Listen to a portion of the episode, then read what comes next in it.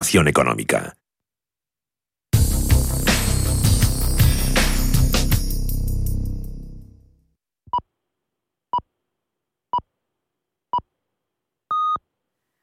Son las 9 de la noche, las 8 en Canarias. Radio Intereconomía. Boletín informativo.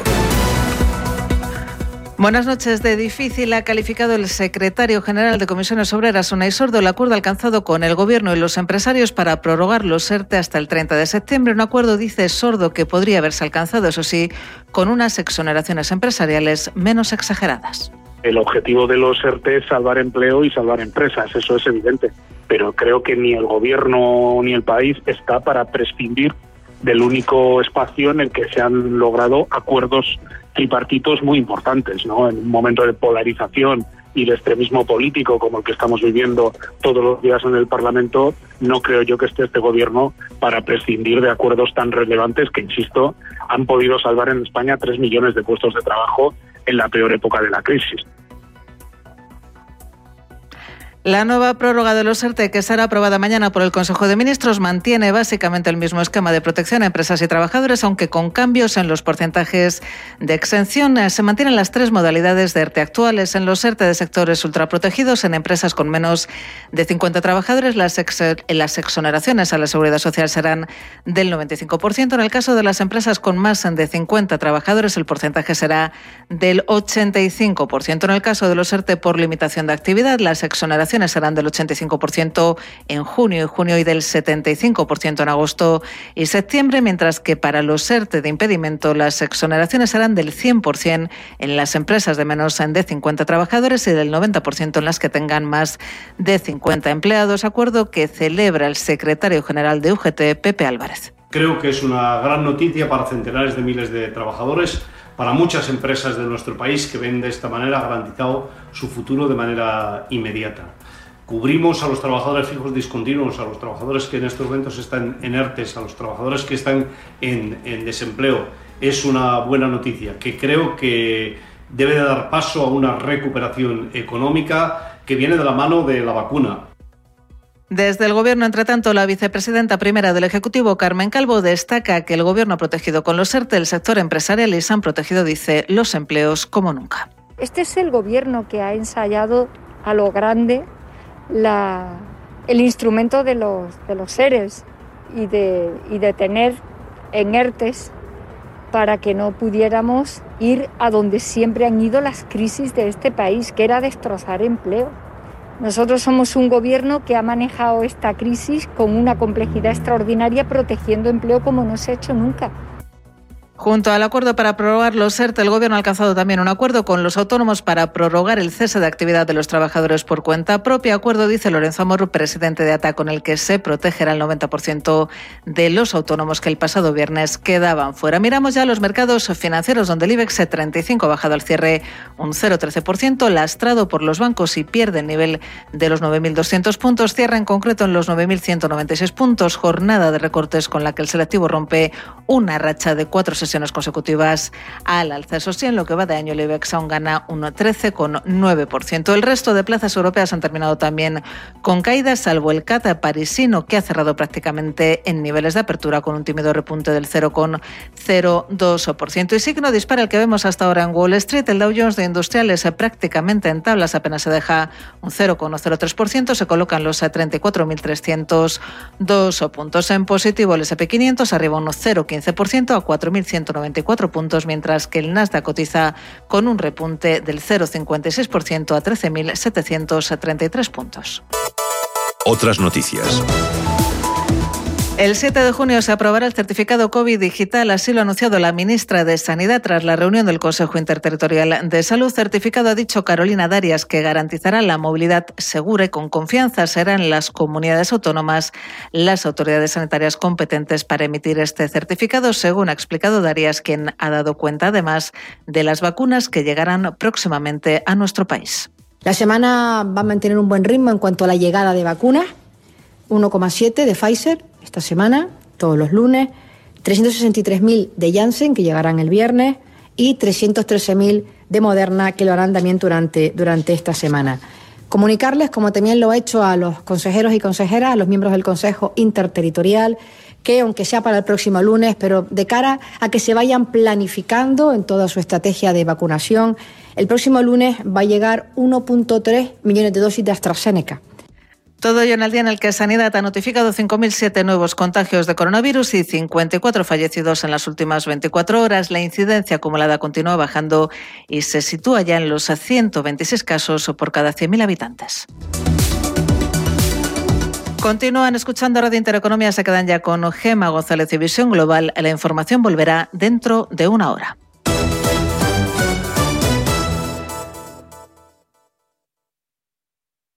Belleza Capital es... Firma de Intereconomía. Con Katia Rocha. Ecogestiona es... Sello de Intereconomía. Con Javier Martínez. Comer a ciegas es... Marca de Intereconomía. Con Jonathan Armengol. Radio Intereconomía es marca. Una gran marca. La marca de tu radio. Eres lo que escuchas.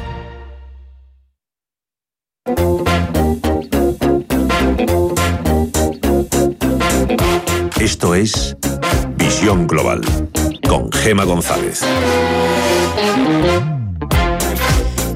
Pasan seis minutos de las nueve de la noche aquí y ahora comienza Visión Global. Estaremos con ustedes hasta las diez de la noche para analizar con los mejores expertos la actualidad de este miércoles 26 de mayo. Les preguntaremos a nuestros tertulianos Javier de la Nava y Rafael Moreno qué opinan del acuerdo que han alcanzado Gobierno y COE para prorrogar los, los ERTE hasta el 30 de septiembre. Parece que todas las partes han tenido que ceder con el objetivo de lograr un acuerdo. Y mientras tanto, en Wall Street, los inversores continúan pendientes de las declaraciones de varios miembros de la Reserva Federal ante el esperado repunte de los precios que veremos en los próximos meses. Y en cuanto a valores, la estrella del día es Amazon. Repunta un punto porcentual tras comprar los históricos estudios Metro Goldwyn Mayer por 8.450 millones de dólares. Es la segunda adquisición más grande del gigante del comercio electrónico desde la compra de Wool Foods allá por 2017. Con este movimiento, Amazon lo que espera es ampliar su catálogo en 4.000 películas y 17.000 programas de televisión para reforzar Amazon Studios, que es su división de cine y televisión. Con eso, echamos un vistazo a las pantallas. Tenemos bastante volatilidad e incertidumbre en el Dow Jones Industriales, que ahora mismo en estos momentos, en tiempo real, repite niveles de apertura en los 34.311 puntos.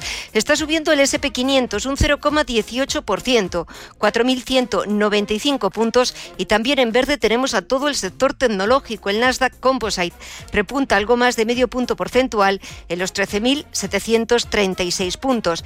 Mientras, en el resto de bolsas latinoamericanas empezamos el repaso en el Merval argentino que está subiendo un 0,34% hasta los 56.412 puntos. También en verde tenemos al Bovespa de Brasil que suma un 0,67%. El IPSA chileno también repunta un 0,26% y nos falta en este repaso el IPC mexicano que está sumando un 0,6% por encima de los 4.120 puntos. La atención vuelve a estar un día más sobre todo en el metal dorado que sigue brillando, pero también vamos a ocuparnos de lo que está pasando en el mercado de divisas, en el de materias primas y por supuesto qué es lo que está pasando con las criptomonedas. Breya Calderón, muy buenas noches. Muy buenas noches, Gema. Sí, el metal dorado, el oro, sigue, suma y no para. Tras un doble suelo, pone rumbo a los máximos del año, los 1.959 dólares, ya, sobra, ya sobrepasado los 1.900 y ahora lo vemos cotizando en los 1.895. En el mercado de materias primas, el barril de Brent continúa por encima de los 68 dólares y el West Texas rozando los 66. Y en divisas, el euro roza los 1,22 dólares y la libra se mantiene en los 1,41. En el mercado de criptomonedas hoy vemos números verdes en el día en el que se ha aprobado en el Congreso de los Diputados el proyecto de la Ley de Prevención y Lucha contra el Fraude Fiscal, una medida que obliga a quienes custodien criptomonedas de terceros a informar acerca de la titularidad de dicha posesión y las transacciones llevadas a cabo con estas, entre otras modificaciones en el ámbito tributario. Con todo, en tiempo real vemos ahora al Bitcoin cotizando en los 38.364 94 dólares, con una subida del 2,9%. El Ethereum, que supera el volumen diario de Bitcoin, sube un 6,15% hasta los 2.736 dólares. Y el Ripple también lo vemos con subidas del 4,7% hasta los 0,98 dólares. Pues este es el tiempo real, así están los mercados al otro lado del Atlántico y ahora hay que buscar el análisis. Eh, buscamos también lo que dicen los gráficos. ¿Y quién mejor los interpreta? Roberto Moro, de Acta Negocios. Muy buenas noches. Hola, buenas noches, ¿qué tal? Bueno, estamos a mitad de semana, una semana en la que estamos viendo bastante indefinición en la bolsa estadounidense. Parece que quiere tirar hacia arriba, volver a recuperar esos máximos conseguidos de, unas semanas atrás, pero parece que de momento sigue un poquito la calma. También lo estamos viendo, esa tranquilidad, esa calma en los mercados de bonos, a la espera de ver qué es lo que sucede. ¿Qué dicen los gráficos? ¿Cómo lo ves tú? Sí, bueno, reflejan precisamente lo que usted acaba de indicar, ¿no? Eh, eh, no podemos con resistencias, pero no visitamos soportes, con lo cual, pues bueno, eso siempre suele traducirse, perdón, en un lateral y es donde estamos. Es verdad que es un lateral mucho más próximo a resistencias que a soportes, lo cual elimina, digamos, algo de incertidumbre, algo de dramatismo, pero, pero no terminamos de, romper, ¿no? Eh, lo bueno es que eh, aquellos que peor lo venían haciendo, y seguimos hablando de los índices americanos, que eran los tecnológicos, pues bueno, han dejado de tener ese aspecto feo que tenían hace siquiera una semana, ¿no? Que estábamos eh, visitando zonas de soporte ya peligrosos incluso para el medio plazo. Bueno, en, en cuatro o cinco jornadas eso ha dejado de ser así, hasta el punto de que los dos Nasdaq se han situado prácticamente eh, en lo que es el máximo nivel de corrección proporcional a lo que había sido la caída, lo cual quiere decir que a poco que sigan subiendo, eliminarán por completo esa sensación de, peligro, ¿no? Y el de semiconductores de Filadelfia también, el que mejor a corto plazo también era el que peor lo había hecho previamente, ¿no? Pero el que mejor a corto plazo lo está haciendo, también eliminando esa sensación de, de peligro, lo cual no quiere decir que estén de maravilla, no, no simplemente que hemos dejado de, de, de tener ese peligro, por cierto, peligro que ni Dow Jones ni SP500 habían transmitido, eh, al menos no con la misma contundencia que los tecnológicos. ¿Y qué aspecto presentan las bolsas europeas? Tenemos al IBEX 35, que, con, que hoy ha perdido los 9.200 puntos, con los bancos actuando de lastre. ¿Cómo ves la bolsa española? Pues más o menos igual, solo que con más ganas de romper. Yo creo que es simplemente el contexto general el que no le deja romper al alfa al IBEX y no hay más que ver que de los últimos siete días, cinco eh, ha estado rondando la zona de 9.235 para al final acabar cerrando muy próximo a ese nivel, ¿no? Pero es verdad que no acaba de romper, pero tampoco acaba de despegarse de esa zona de, de, resistencias. Y lo que usted dice, ahora a corto plazo, es un poco el, el, el índice sectorial bancario europeo el que está suponiendo un pequeño lastre, y digo pequeño porque tampoco acaba de, eh, de irse muy, muy abajo, ni mucho menos. Hoy, incluso en un movimiento que era en un momento determinado relativamente contundente, pues ha cerrado a 96.25, cuando el máximo por encima del cual se reanudaría el escenario alcista es la zona de 98.25, es decir, a poco más de un, un 1,5%, poco menos de un 1,5% se encuentra de ese nivel. Por lo tanto, eh, nada, es que están, es, por tratar de buscarle matices a aquello que en realidad eh, pues no lo tiene. Están todos los índices europeos en resistencias, todos, absolutamente todos. Y no acaban de romper, pero no se alejan en absoluto de esas zonas de máximos, así que, bueno, se tiene que definir un poquito el mercado. Parece que es un mercado que no encuentra demasiadas razones para subir, pero que no encuentra ninguna para caer. Y le buscamos matices al oro porque está brillando más que nunca. Sí, bueno, este es el único subyacente que sí recuerda desde hace ya tiempo, pues a mí me parecía el, eh, el mejor. Hoy prácticamente ha tocado el techo del canal alcista en el que viene metido el precio.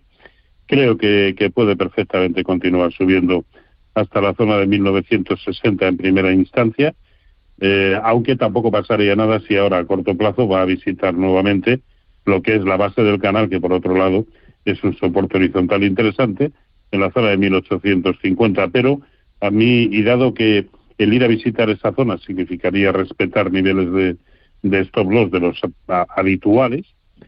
yo creo que sigue siendo uno de los mejores, una de las mejores opciones desde el lado comprador que aún podemos seguir eh, manejando. Todo ello que sea que resulta algo contradictorio, que si el oro continúa subiendo probablemente es como consecuencia del temor a la inflación y ese temor es el que a cortísimo plazo no están reflejando precisamente ni el bono europeo ni el bono americano en, en, su precio del cortísimo plazo, ¿no? Por eso digo que hay, bueno, pero estas son las incongruencias que, o que a mí me lo parece desde siempre, ¿no? Y aparte del oro, ¿algún título, algún sector que merezca la pena que, te haya llamado la atención estos días? Bueno, yo creo que, que en índices yo creo que ahora mismo hay que estarse quieto, precisamente por eso, porque estamos en plenas resistencias, pero sí hay índices, el Nikkei y el Hansen, a mí me parecen dos muy buenas eh, opciones. Técnicamente tienen buen aspecto, como de querer continuar el, el rebote que acaban de, de iniciar. Y, en cuanto a sectores, bueno, el lujo, el lujo en Europa es un idem, ¿no? Es, eh, además los cuatro, Kering, L'Oreal, Hermès y Louis Vuitton, es cada día un nuevo máximo histórico, ¿no? Eh, en cuanto a títulos en concreto, a ver, a mí me gusta mucho, pero hay que esperar a que el sectorial bancario europeo se vaya por encima de 98-20, pero Deutsche Bank tiene muy buen aspecto técnico, eh, también lo tienen eh, Unicrédito y los tres españoles, CaixaBank, eh, eh, Santander y, y BBVA, es decir, los, los grandes. También me gusta mucho Pernod Ricard, Sanofi, Unilever, y en el mercado español eh, también, bueno, por supuesto que cabe hablar siempre de Fluidra, hasta que cambie, pero es que no cambia. Y me sigue gustando Mafre, técnicamente. Pero ya digo, eh, me parece bastante más razonable. Eh, decir, lo que nos han enseñado desde siempre es que en resistencias no se compra. Y todos los índices europeos están en resistencias. Luego, que rompen por encima, pues nada, a, salir de compras ahora mismo merece la pena tener estos que he mencionado y otros cualesquiera, que cada cual quiera o le parezcan bien, pero para tenerlo simplemente en el radar y en stand-by. Pues eh, tomamos nota, nos apuntamos esos valores, estaremos pendientes a ver qué es lo que sucede en los próximos días. Roberto Moro de Acta Negocios, gracias como siempre por el análisis, por las recomendaciones, que pases una feliz semana y hasta el próximo miércoles. Un fuerte abrazo. Pues igualmente para todos, un abrazo, cuídense. Visión Global, los mercados. Bontobel Asset Management patrocina este espacio.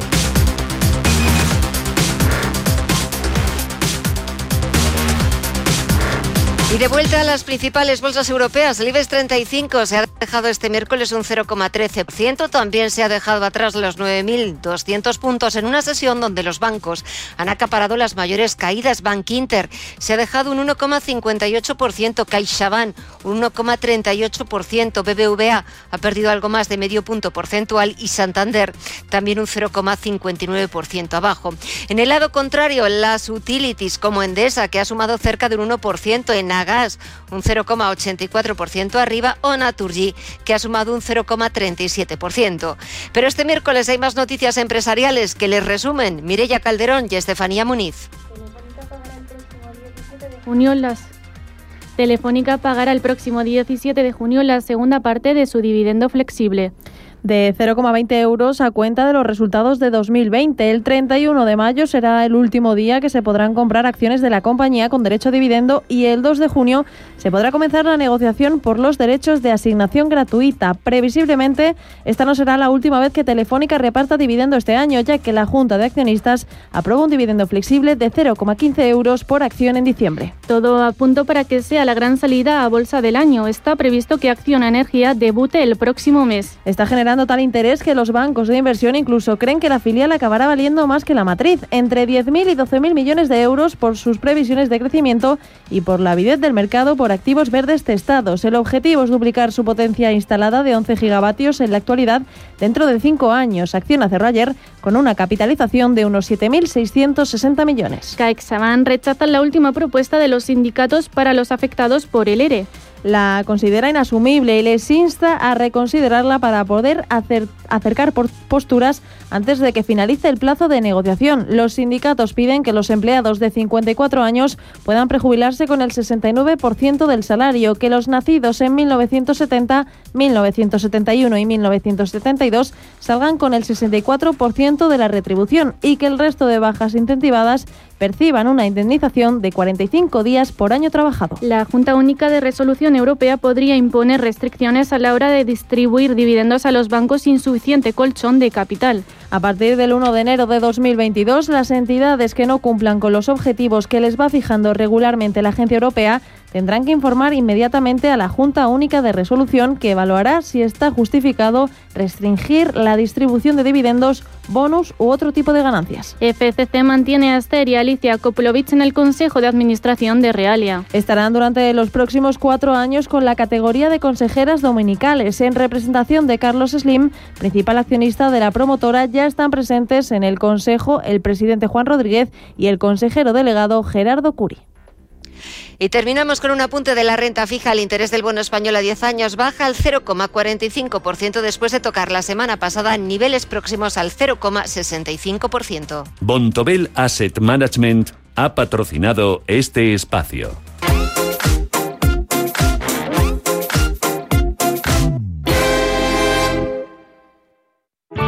Bontobel Asset Management calidad suiza con el objetivo de obtener rendimientos superiores a largo plazo. En Bontobel Asset Management siempre estamos a la vanguardia de las inversiones activas en bonos y acciones. Para más información, entre en nuestra página web bontobel.com barra am. Bontobel Asset Management, su especialista global en fondos de inversión. Si miras el dinero y ves una oportunidad, Broker Bank te ofrece un curso de formación online en bolsa gratuito y abierto para todos. Si eres un inversor que quiere consolidar sus conocimientos o si quieres iniciarte, te enseñarán métodos y disciplinas con el uso de nuestras herramientas gratuitas. Y si quieres empezar a invertir, ahora tienes bono bolsa de 500 euros en comisiones de compra-venta durante tres meses. Válido hasta el 30 de junio de 2021. Entra en brokerbankinter.com y hazte cliente con el banco que ve el dinero como lo ves tú.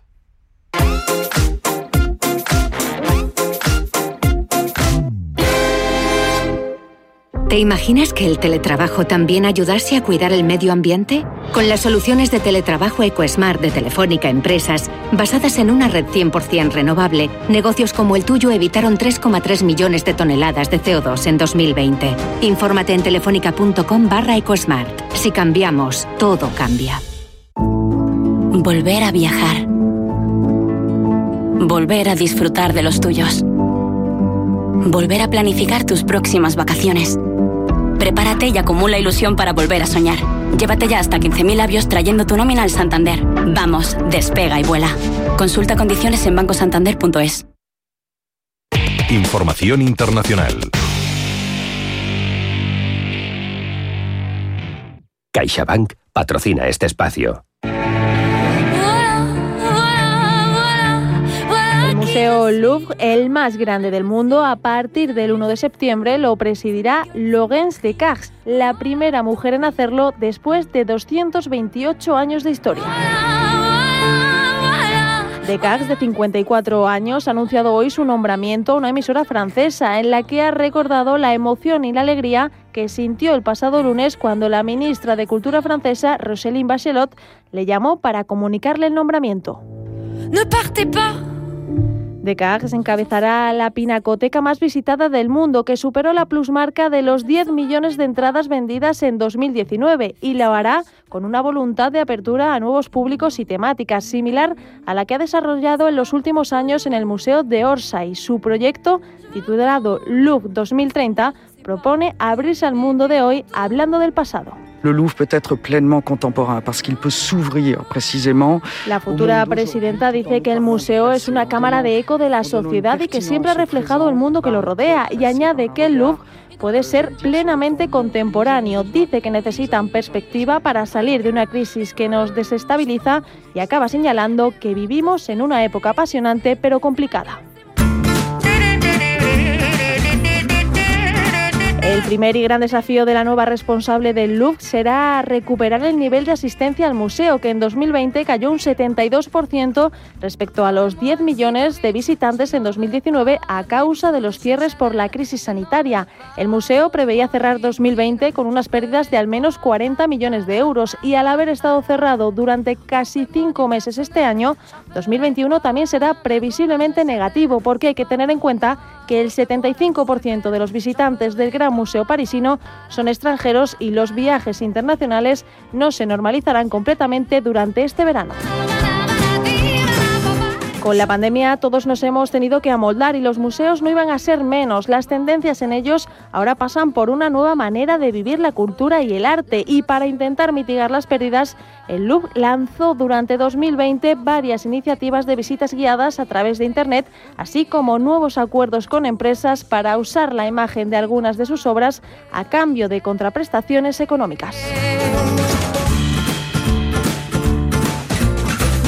J'en ai marre vos bonnes manières, c'est trop pour moi. Moi je mange avec les mains et je suis comme ça. je parle- CaixaBank ha patrocinado este espacio. Hoy, por fin, puedes dejar volar tus ilusiones. La ilusión de estrenar coche, de soñar a lo grande con tu nueva terraza o de disfrutar de un televisor nuevo. Porque desde hoy eres libre para cumplirlas y tomar el control.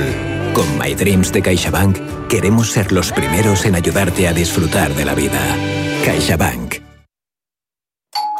¿Te ha traído un jamón? Un jamón no. Un jamón legado ibérico de El Pozo. Delicioso. Intenso. Un jamón de veteado y brillo generoso con matices a frutos secos. Este sí que sabe. Legado ibérico de El Pozo. Siempre sale. Bueno, no. Buenísimo. Y si lo prefieres ya lo tienes cortado en lasca.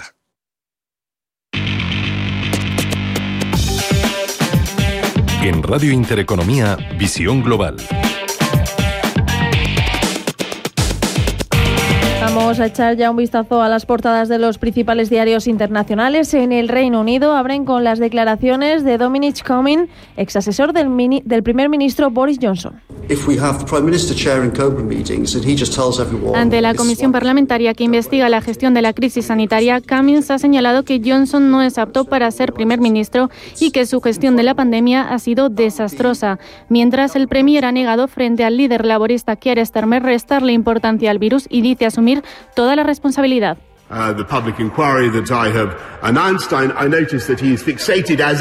The Times resalta también la primera comparecencia del presidente de Bielorrusia, Alexander Lukashenko, sobre el desvío del avión. Afirma que actuó legalmente para proteger a las personas por el supuesto aviso de bomba. Vamos con la prensa francesa. Le Monde abre con el anuncio de Amazon que entra en Hollywood con la compra de los estudios Metro Goldwyn Mayer. Le Figaro lleva la entrevista del presidente Emmanuel Macron en la que dice ser optimista y compara esta situación con el final de la Edad Media. aux femmes et aux hommes engagés au quotidien pour notre sécurité et qui sont tués parce qu'ils incarnent la France, la En République. Alemania leo que los principales diarios destacan el no de Suiza a la Unión Europea después de estar en conversaciones desde 2014, una decisión que podría traer consecuencias económicas en Europa.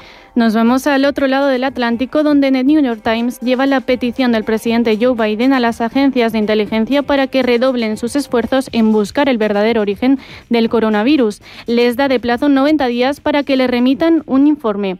The Wall Street Journal celebra los 125 años de Dow Jones como el principal referente de Wall Street. Y en Latinoamérica el repaso lo empezamos en el Clarín argentino, que resalta la videoconferencia entre el presidente Alberto Fernández y la canciller alemana Angela Merkel. Según ha informado el gobierno, el presidente suma también el apoyo de Alemania para que continúen las negociaciones con el FMI. El Mercurio de Chile muestra los alarmantes resultados de un estudio sobre educación. Los estudiantes no alcanzaron el 60% del aprendizaje esperado en 2020. El Universal de México lleva la videoconferencia de Antonio Manuel López Obrador y su, y su homólogo argentino Alberto Fernández en la que autorizaron los primeros lotes de vacunas AstraZeneca en esta iniciativa binacional. Se está informando de que ya eh, empiezan a producir lotes suficientes de vacunas para México, para Argentina y para otros países eh, hermanos de América Latina y del Caribe. Y terminamos el repaso de hoy con el O Globo de Brasil. El ministro de Economía, Paulo Guedes, ha confirmado la subvención del programa de empleo juvenil, 600 reales brasileños y contrato de un año.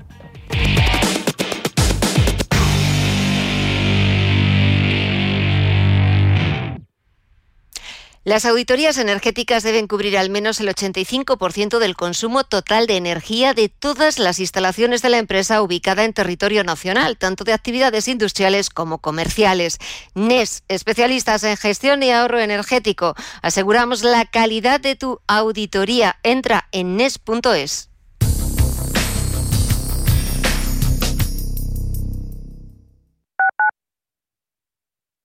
Radio Intereconomía Nueva época, misma filosofía, ofrecer la mejor y más precisa información económica. ¿Conoces la relación entre cuidar de tu hogar y cuidar de ti? En Murprotec sabemos que cuando eliminamos las humedades de forma definitiva de tu hogar estamos cuidando de ti y de tu familia. Una vivienda libre de humedades es sana y segura. Llámanos al 930 1130 o accede en murprotec.es. Cuidando de tu hogar, cuidamos de ti. Al principio pensaba, lo alquilo, no lo alquilo, lo alquilo, no lo alquilo. Luego, con renta garantizada pensé, lo alquilo. Renta garantizada se encarga, te seguirá pagando la renta de tus inquilinos, aunque ellos no lo hagan, y se ocupan de la gestión del día a día. Infórmate en el 900 10 10 95 o en rentagarantizada.es. Alquiler garantizado. ¿Pensando en comprar una casa? AT Valor pone a tu disposición una red de expertos para realizar una tasación hipotecaria independiente homologada por el Banco de España. AT Valor. Tasaciones de inmuebles, joyas y obras de arte. AT Valor. Porque te valoramos. www.atvalor.com 91 0609 552. La pandemia ha llevado a más de un millón y medio de personas en nuestro país a tener que acudir a los bancos de alimentos. Únete ahora a ningún hogar sin alimentos para que todas las familias puedan acceder a alimentos básicos. Porque nos puede pasar a todos. Haz tu donativo en Bizum con el número 38014 o en ningunhogarsinalimentos.org. La Fundación La Caixa y CaixaBank en favor de los bancos de alimentos. En casa con María, antes de que amanezca, rienda suelta o el marcapáginas son marcas de Radio Intereconomía. María Leániz, Willy Sancho Muela, Inma Ugarrio o David Felipe Arranz son firmas de Radio Intereconomía. Radio Intereconomía es marca, una gran marca, la marca de tu radio. Eres lo que escuchas.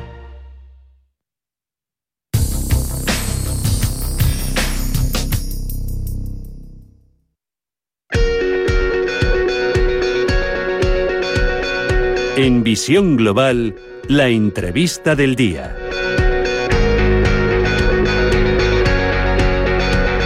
Pasan 32 minutos de las 9 de la noche, una hora menos en la comunidad canaria, y vamos a interesarnos por el mercado inmobiliario, por cómo se está desarrollando eh, en esta vuelta poquito a poco a la normalidad, también como ha vivido eh, la pandemia, pero nos vamos a ocupar especialmente dentro del mercado inmobiliario de las cooperativas de vivienda que viven una segunda edad de oro en plena pandemia. Esta noche hemos invitado a Augusto Abril, es socio fundador de la Coop, un portal especializado en viviendas en régimen de cooperativa. Augusto, muy buenas noches. Buenas noches, Gema. Buenas noches a todos. Bueno, las cooperativas de vivienda parece que están viviendo, como decía al principio, esa segunda edad de oro en plena pandemia, porque quizás la pandemia, el confinamiento, nos ha servido para para empezar también como a buscar otras cosas en, esa futura casa o en esa futura compra de una casa, como por ejemplo que tenga terraza, quizás piscina, también algo de domótica, que sea ecoeficiente, ¿no? Quizás esos son los rasgos o las características que ahora demandan más los propietarios de una casa. Bueno, sin duda la crisis ha afectado a los hábitos eh, de las personas. La verdad es que el confinamiento ha determinado que muchísimas eh, personas se han encontrado eh, entre cuatro paredes durante demasiado tiempo y han empezado a replantearse un poquito las cosas. Y de ahí el nivel de exigencia. Eh, nosotros lo que hemos visto durante la pandemia es un crecimiento espectacular, o sea, la demanda se ha demostrado no firme, o sea, te estoy hablando de un crecimiento del mes de abril al mes de diciembre del año 2020 de 745%, el crecimiento de búsquedas de viviendas en cooperativas. Y es que tiene mucha lógica, tiene mucha lógica, porque, porque realmente eh, una cooperativa es un proyecto eh, en el que el, el, que adquiere la vivienda, el que se suma a la cooperativa, es el promotor. Y entonces las cooperativas es un entorno democrático, eh, es un entorno donde el cooperativista toma decisiones y por lo tanto la casa está más configurada y más cerca de lo que realmente ellos demandan. Por eso es que todos esos pequeños detalles que podríamos hablar de filtros, que en un portal como, como en el nuestro, especializado en cooperativas, la gente puede seleccionar, es donde vemos esas sorpresas y cómo la gente se está poniendo a un nivel de exigencia y buscan, eh, tengo, hay cosas curiosas como por ejemplo en, en el norte, eh, pues estamos viendo que, que, la gente prefiere casas que las ventanas y las terrazas miren al, al, hacia el sur, hacia el sureste, eh, por aquello de, de, ser termoeficientes. O sea, la gente, date cuenta de una cosa, la segunda edad de oro de las cooperativas, eh, yo creo que eh, tiene una lógica aplastante. Son tres, son tres razones principales. La primera de ellas es la información. Las cooperativas antes eran una nebulosa, todo el mundo, yo lo llamo siempre el efecto cuñado, todo el mundo tenía uno que opinaba, que sabía de las cooperativas, pero la verdad es muy tozuda y el hecho es que en un mercado de vivienda de obra nueva que está cercano, eh, yo volveremos, yo espero que este año recuperemos otra vez las 96.000 eh, eh, eh, adquisiciones, o sea, compraventas de obra nueva, de las cuales aproximadamente el 20-22% es en cooperativa. Si realmente las cooperativas fueran tan problemáticas, tendríamos manifestaciones en las puertas de los juzgados todos los santos días. Eso no, eso no es verdad. La realidad es que el entorno de las cooperativas está hiperprofesionalizado y en este momento es un entorno de compra completa, de adquisición, perdón, completamente, completamente seguro. Pero lo que te decía, la información, portales como el nuestro ahora mismo, los hábitos de compra, pero no solo para la vivienda, viajes, coches, todo, todo el mundo está durante meses mirando en Internet para una decisión tan importante como su casa, miran, comen, se informan, ven, etcétera. Ahora la nueva era de Internet y los consumidores 4.0 pues tienen toda esa información y por eso mm, se mueven tanto por los portales y por eso investigan tanto. Es una de las razones. Pero la principal es que es el ahorro no solamente que es que eh, en una cooperativa eh, desaparece el margen que un promotor de promoción convencional eh, tiene, que es que estamos hablando de un ahorro en torno al 20%, es que estamos hablando de muchísimo dinero que a la hora de adquirir una vivienda pues pues pues marca una diferencia completamente. solamente no solamente ahorro, es que al final eh, como las economías de escala y todas las variables que todo el mundo sabe en el mundo en, el en un planteamiento constructivo, pues determinan muchas veces que incluso hasta la calidad puede ser hasta hasta mejor, o sea, y, y muy importante, las facilidades. Un proyecto cooperativo es un proyecto en el que tú te sumas desde el principio, que formas parte, te conviertes en promotor, y ese proyecto tiene unos meses en el que se va desarrollando, se monta el colectivo, se piden las licencias, se coge, se empieza la construcción, se consigue el préstamo promotor, etcétera. Todo ese proceso que, si tuviera que decir un tiempo, te diría que una media sería 24 meses, son 24 meses que normalmente y en la mayoría de los casos, yo te diría en todos, eh, lo que eh, el adquiriente, ese cooperativista, tiene, eh, tiene un plan de pagos que le facilita llegar a ese 25% redondeado, por decirlo así, y, que hace falta de ahorro personal porque el resto será una hipoteca. Eso en, un, en, el modelo de promoción convencional, ese 25% lo tiene que poner, lo tiene que tener ahorrado. El, el, el, que, el que quiere cambiarse de casa. En las cooperativas no. En las cooperativas eh, tiene todo ese periodo para facilitar, por lo tanto es más fácil eh, acceder a una vivienda eh, por ahorro y por facilidades de pago. Y ya para terminar, Augusto, que no me queda mucho tiempo más, eh, ¿hay alguna razón detrás de que Colmenar Viejo se haya convertido en el municipio de España con una mayor subida de demanda de vivienda de cooperativa, más de un 530%? Bueno, eh, la, razón es, la razón es muy fácil. Eh, donde En las ciudades donde mayor concentración de población ha habido, como en el caso de Madrid, que es un ejemplo claro, es donde más esa pandemia ha determinado efectos eh, en los que la gente se ha planteado, oye, yo quiero cambiar de vida.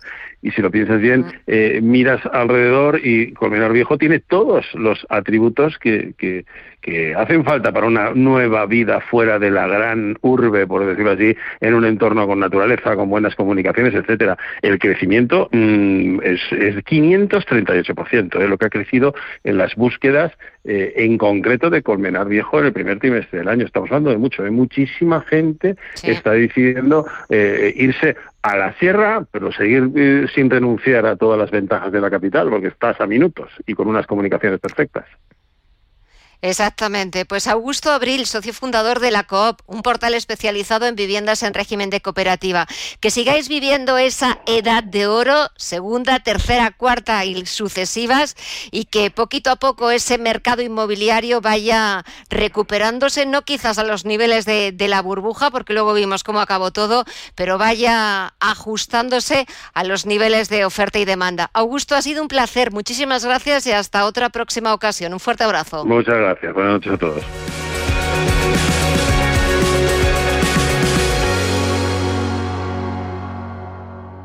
Invierte en acciones al contado de todo el mundo, sin comisiones, así de simple. Infórmate en xtb.es y abre tu cuenta 100% online en tan solo 15 minutos. Riesgo 6 de 6. Este número es indicativo del riesgo del producto, siendo 1 indicativo del menor riesgo y 6 del mayor riesgo. Dicen que el blockchain es una tecnología y que solo los programadores informáticos pueden utilizar blockchain. Cada jueves a las 2 de la tarde en Radio Intereconomía rompemos mitos en Blockchain Radio con Javier Molina y Susana Criado.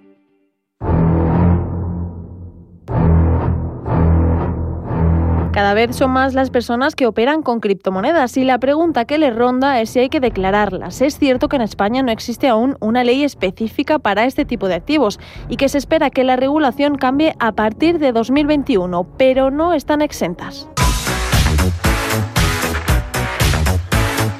Todo dependerá de si tienes criptomonedas compradas, vendidas o si te dedicas a la minería de las mismas, porque la compra de criptomonedas no requiere declaración, pero sí debemos declararlas si las vendemos o si nos dedicamos a la minería de las mismas, sea Bitcoin o cualquier otra. Y hay que tener en cuenta que lo que hay que declarar en la renta es la pérdida o la ganancia que generan ellas mismas y las pérdidas en la venta de estas podrán compensarse hasta el 25%. Paula Satrustegui es socia de asesoramiento patrimonial de Avante. Las criptomonedas tributan en la base del ahorro como ganancias o pérdidas patrimoniales por la diferencia entre el precio de venta y el precio de compra. Si esa diferencia es positiva, habré generado una ganancia patrimonial. Si esa diferencia es negativa, habré generado una pérdida patrimonial y tributará entre el 19 y el 23% si esa venta la hice el año pasado y entre el 19 y el 26% si esa venta la he ejercitado este año.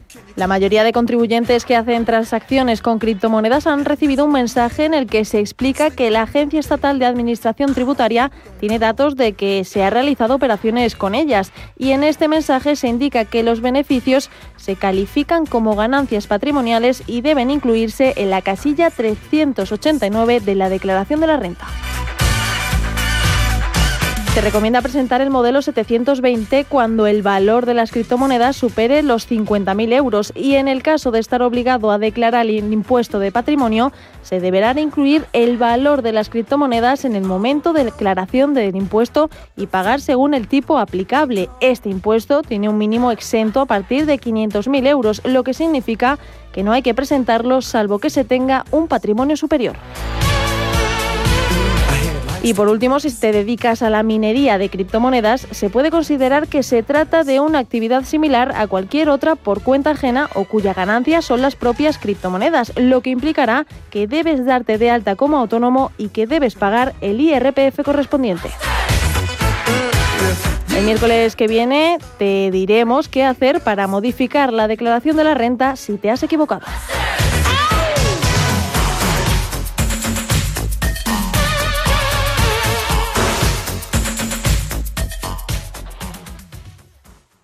Si mantienes la cabeza en su sitio, cuando a tu alrededor todos la pierden, si crees en ti mismo cuando otros dudan, el mundo del trading es tuyo. Trading 24 horas, un sinfín de oportunidades. Cuando ves la oportunidad, IG. Todas las operaciones conllevan riesgo. 76% de las cuentas de inversores minoristas pierden dinero en la negociación de CFD con este proveedor. Debe considerar si comprende el funcionamiento de los CFD y si puede permitirse asumir un riesgo elevado de perder su dinero. Érase una vez una tarjeta de crédito, la tarjeta revolving, que te prometía más cosas que el genio de la lámpara, pero pasó el tiempo y te diste cuenta de que aquello era un cuento. El genio se había quedado con tu dinero. ¿Quieres recuperarlo? Nosotros lo haremos por ti. Somos Durán y Durán Abogados y sabemos cómo hacerlo. Entra en duranyduranAbogados.com y que no te vengan con cuentos. ¿Quieres productos financieros versátiles para realizar coberturas, diversificar el riesgo o simplemente invertir en la economía de Estados Unidos? Entra en ebroker.es y descubre los futuros y opciones de CME Group. eBroker, el broker español especialista en derivados. Producto financiero que no es sencillo y puede ser difícil de comprender. El periódico Expansión celebra su 35 aniversario publicando el número extra Impulso para Crecer. Más de 200 páginas sobre cómo las empresas se van a impulsar con el apoyo de la sostenibilidad y la digitalización. Descubra la opinión de los grandes líderes de la actualidad económica, política y empresarial de España. Acuda a su kiosco este jueves gratis con el periódico Expansión. Si eres emprendedor, profesional o empresario y quieres estar al día en los temas que afectan a tu empresa, Cultura Emprende es tu programa. De la mano de Alejandra Rompedrique, Víctor Delgado y Ángel Calvo Mañas, conocerás las experiencias de otros empresarios y estarás al día en marketing, formación, tecnología, fiscalidad, eventos y más. Los viernes de 7 a 8 de la tarde en Radio Intereconomía.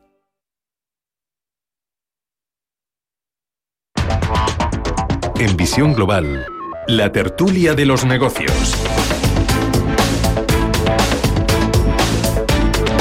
Pasan 45 minutos de las 9 de la noche, una hora menos en la comunidad canaria. Y comienzo saludando a nuestros contertulios de este miércoles. Javier de la Nava, que es profesor universitario de macroeconomía y economía internacional en CEF UDIMA. Javier, muy buenas noches. Buenas noches. Y también saludo a Rafael Moreno, socio director de TICAES. Rafa, muy buenas noches a ti también. ¿Qué tal? ¿Cómo estáis? Buenas noches. Rafa. Hola, buenas noches. Parece que tenemos un problema con Rafael Moreno. Eh, en unos minutos, bueno, pues intentamos eh, volver a llamarle, volver a tener... Rafa, ¿me oyes?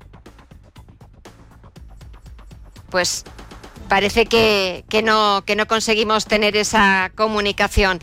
Javier, muchos asuntos hoy encima de la mesa, pero quería empezar por eh, la prórroga de los ERTE. Parece que finalmente sí que hay un acuerdo entre gobierno, COE y sindicatos. Parece que sí que, aunque me imagino que las partes habrán que tener, habrán que habrán cedido eh, en algunas de sus pretensiones, pero parece que finalmente ha salido tal y como planteaba el ministro de Seguridad Social, José Luis Escriba. ¿Qué opinas de la prórroga de los ERTE hasta el 30 de septiembre? Bueno, no, no he leído exactamente el, acuerdo en qué ha consistido, pero eh, hasta, hasta donde llega mi información, eh, creo que es, eh, es, necesario esta, esta prórroga. Mm, era la única cosa que no se dudaba que se había que, que prorrogar. La duda estaba en bajo qué condiciones. yo a mí el planteamiento que tenían conjuntamente dentro del gobierno José Luis Escriba y la eh, vicepresidenta económica, Nadia Calviño, pues eh, me parecía adecuada. De alguna forma era incentivar que aquellas eh, personas, que aquellas empresas que estaban recuperando los, los resultados económicos, pues de alguna forma se las incentivaba para que recuperaran a las personas que tenían bajo ERTE. Esto no significa que, que, a las otras empresas hubiera que abandonarlas de forma total, pero sí dar un incentivo a, quienes estaba haciendo adecuadamente los deberes y a quien ya no tenía tanta necesidad de esos eh, beneficios globales que estaba facilitando el gobierno. Creo que ya hemos conseguido esa comunicación con Rafael Moreno, socio director de TICAE. Rafa, buenas noches. Hola Gemma, ¿cómo estáis? Buenas noches. Buenas noches, por fin. Que estaba hablando con Javier sobre ese acuerdo al que han llegado eh, después de, varias eh, de varias eh, complicaciones, de varias horas de negociación para prorrogar los ERTE hasta el próximo 30 de septiembre, le decía a Javier que da la sensación de que todos han tenido que ceder, COE por una parte, sindicatos por otra, y que parece que aquí quien se ha salido un poquito con la suya ha sido el ministro José Luis Escriba. ¿Tú qué opinas de esta prórroga? Bueno, creo que es una prórroga lógica en el sentido de que todavía no ha terminado la situación, que hay empresas que no están recuperando negocio, que es muy complicado. Eh, eh, tenemos sectores, ya no la de sectores, la famosa hostelería, sino tenemos sectores que están absolutamente en un valle y en un valle de comercial. Hay sectores como la ingeniería, hay sectores como la auditoría, hay sectores eh, donde es necesaria una labor comercial que no se está desarrollando y son esos sectores donde se van a producir, después de los ERTES, ERES y donde se van a producir regulaciones de empleo. Por lo tanto, no, la situación no está todavía bien, la situación no está todavía bien y entonces el llegar a un acuerdo entre sindicatos, patronal y ministerio en el sentido de alargar los ERTES, pues eh, nunca está de más y, y, es buena idea. Lo único malo en este sentido es que a veces se tilda de incentivo lo que puede que no lo sea y se obliga a algunas empresas a acelerar eh, las recuperaciones de personas cuando todavía quizá no estén preparadas. Entonces, bueno, dentro de lo que siempre que sea la protección de las personas a mí me parece bien, pero que también no sea la hogar a las empresas. Entonces, bueno, si la patronal, sindicatos y, escriba no han llegado a este acuerdo, pues imaginemos que, o pongámonos en el papel de que de que es una medida acertada, en tanto en cuanto puede generar tranquilidad y puede hacer que las empresas se preparen mejor para, indudablemente, un último cuatrimestre del año que sí será positivo.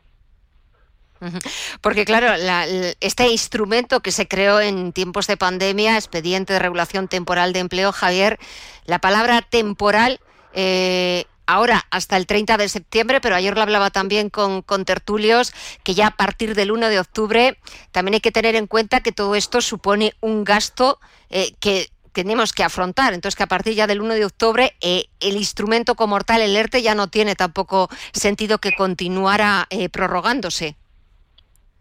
Totalmente correcto. El, el problema, cuando toman medidas y mucho más de este macro calibre, eh, pues eh, es hacerlo, hacerlo indefinidamente transitorio. El, creo que, que la transitoriedad tiene que estar muy bien eh, articulada.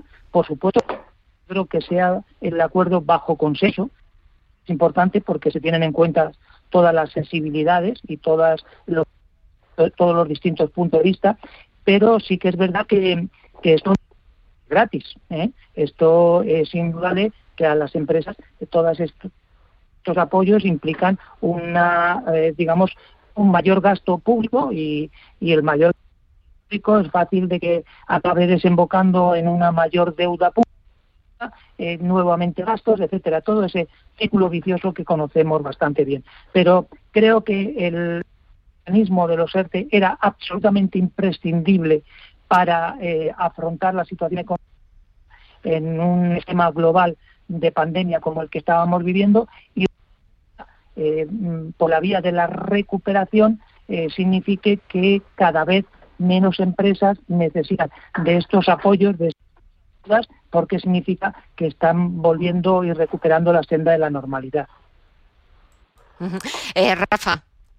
No, lo que ocurre es que hay que hacer los deberes también antes para este tipo de cuestiones. Cuando hemos visto que hay otros países, eh, como Francia, como Alemania, como Inglaterra, y vamos al campo de la famosa hostelería, que es el más mediático, ¿no? han ayudado con ayudas directas, absolutamente directas. A, yo te cierro el restaurante, pero te, doy una ayuda directa. ¿no? hemos visto que en España no ha habido nada de eso. Cuando hemos visto que en España no ha habido ningún tipo de ayudas en este sentido hemos visto que otros países se la están dando. Claro, tenemos que recordar que España y el gobierno es un país casi quebrado. Es que cuando vemos que van a llegar esos fondos europeos no vienen gratuitamente, es que vienen porque estamos quebrados y porque hay un problema presupuestario brutal. Y por lo tanto, pues indudablemente todo esto pues va engordando en ese pozo eh, sin fondo en el que nos hemos metido porque en las, bueno, en las, buenas pues no fuimos capaces de hacer las cosas medianamente bien y ahora cuando han llegado a las malas pues nos hemos encontrado sin fondos suficientes como para cometer una serie de medidas de ayuda y de solidaridad de los demás. Por lo tanto, bueno, pero estamos en un país absolutamente quebrado. O sea, tenemos un rescate financiero. Tenemos un rescate financiero. Por lo tanto, hay que verlo de esta forma. Entonces, indudablemente, todo esto que tiene este, estas ayudas que se van alargando, pues claro, pues por supuesto que producen pues, pues, pues un mayor gasto y un mayor problema hacia el futuro. Por lo tanto, todo lo que sea eh, dar ayudas cuando uno está saneado, pues indudablemente implica menos sacrificio que dar ayudas cuando uno no está saneado. ¿Queréis que hablemos de, la nueva ley contra el fraude fiscal? Ya ha pasado su primer trámite en el Congreso de los Diputados. Eh, va a haber más restricciones a la hora del pago en efectivo de particulares, empresas. Vuelven esas visitas sorpresas de la agencia tributaria también a domicilios de particulares y empresas. Adiós a las amnistías fiscales. Javier, ¿qué opinas?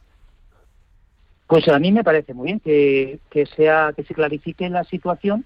Eh, indudablemente habría que mirar eh, entre líneas eh, que, conlleva, pero eh, yo creo que el objetivo fundamental es ser reducir el fraude fiscal, tratar de que la economía española abandone ese lo que era antes un entre un 22 de economía sumergida, pero que con motivo de la pandemia posiblemente se haya incrementado casi a un 30% cuanto al fraude fiscal y eh, creo que dado que somos o tenemos la tendencia eh, sociológica a tratar de hacernos trampas, pues o de hacer trampas al fisco, pues que el fisco eh, sea serio, sea transparente, sea digamos abierto y flexible, pero indudablemente una gran solución para esa economía en horas bajas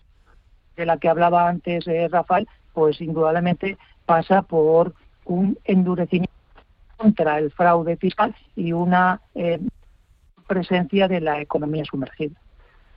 estoy, de acuerdo en, la filosofía, en el espíritu de lo que dice Javier, pero vamos a ver, cuando desde Europa se está desarrollando la agencia en este sentido, cuando se está pensando y desarrollando desde Europa una ley eh, para toda la Unión Europea en estos casos, es el mejor momento hacer algo cuando en unos meses vas a tener algo que en Europa te, te, te, digan por dónde seguir o cuáles son las pautas.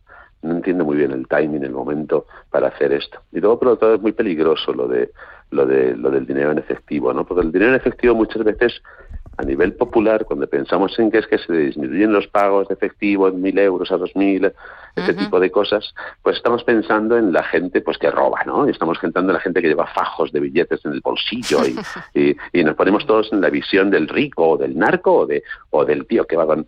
Vamos a ver que hay gente que solo vive de dinero en efectivo. Es decir, es un caso de exclusión social cuando a ti te bajan demasiado el límite de efectivo porque te están impidiendo realmente llevar a cabo pagos y cosas que es tu vida diaria. Entonces, cuidado, porque cuando se pone un límite en estos casos, hay que tener muchísimo cuidado para tener una herramienta de exclusión social. Y creo que se está pasando el gobierno de España en Europa no son estos límites, ni mucho menos. Creo que probablemente se esté pasando el gobierno mirando con esa visión eh, un poquito sesgada la realidad de que el fajo de billetes pertenece a ser rico en el puro, y quizá no se está dando cuenta de que a lo mejor el pequeño fajo de billetes lo tiene alguien en zonas rurales que no tiene acceso a sistemas bancarios o a otros sistemas de pagos. Por lo tanto, cuidado en este caso, porque lo que puede ser una lucha contra el fraude fiscal se puede convertir también en una herramienta de exclusión social. Que cuidado en este aspecto.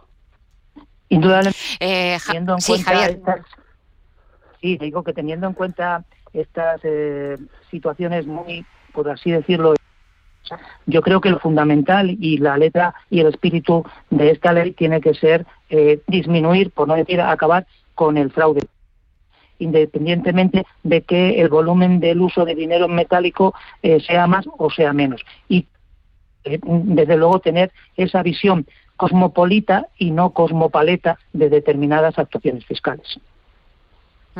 Señores, me queda nada, muy poquito tiempo, pero sí que querría, nada, un breve comentario. Tema de los indultos a los eh, presos del Prusés. Rafa, una palabra. Mm, lamentable una vez más el señor eh, presidente del gobierno. Lamentable una vez más. Y mostrándose tal como es una vez más, donde solo le interesa el agarrarse al poder y durante los últimos meses estamos viendo que está absolutamente en caída. Lamentable para Rafael Moreno. Hoy para el tribunal del para el presidente del Tribunal Supremo decía que era una solución inaceptable. Para ti, Javier. indudablemente lo primero de todo es el cumplimiento de la ley. si la ley, si no se cumplen los requisitos que la ley, no se puede aplicar esa ley de una forma fraudulenta. Entonces eh, hay que mm, negociación, eh, mm, transparencia, eh, realidad, imaginación, todo lo que se quiera, pero siempre dentro del marco de la ley. Señores, pues me quedo con, con, esas primeras valoraciones. Javier de la Nava, Rafael Moreno, desearos que paséis un feliz, una feliz semana, que os cuidéis mucho y hasta la próxima. Un fuerte abrazo a los dos y muchísimas gracias. Gracias, un, abrazo. Buenas noches.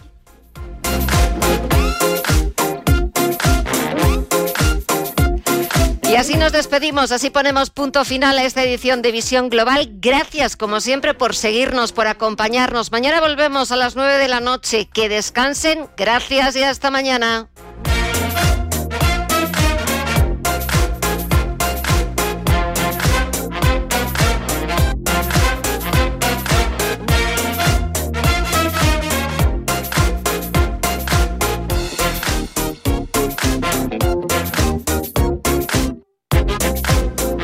Visión Global, un programa para ganar.